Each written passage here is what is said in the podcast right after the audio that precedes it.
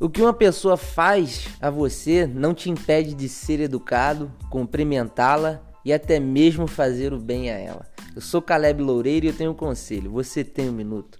Romanos 12, 21, Paulo diz: Não te deixes vencer do mal, mas vence o mal com o bem. Quando a Bíblia nos dá uma instrução, ela também nos dá uma solução. Você não vence a fofoca, as intrigas e a inveja apenas com oração, mas também fazendo o bem. Fazer o bem é a arma certa para vencer o mal. Mas você sabe o que realmente nos impede de fazer o bem?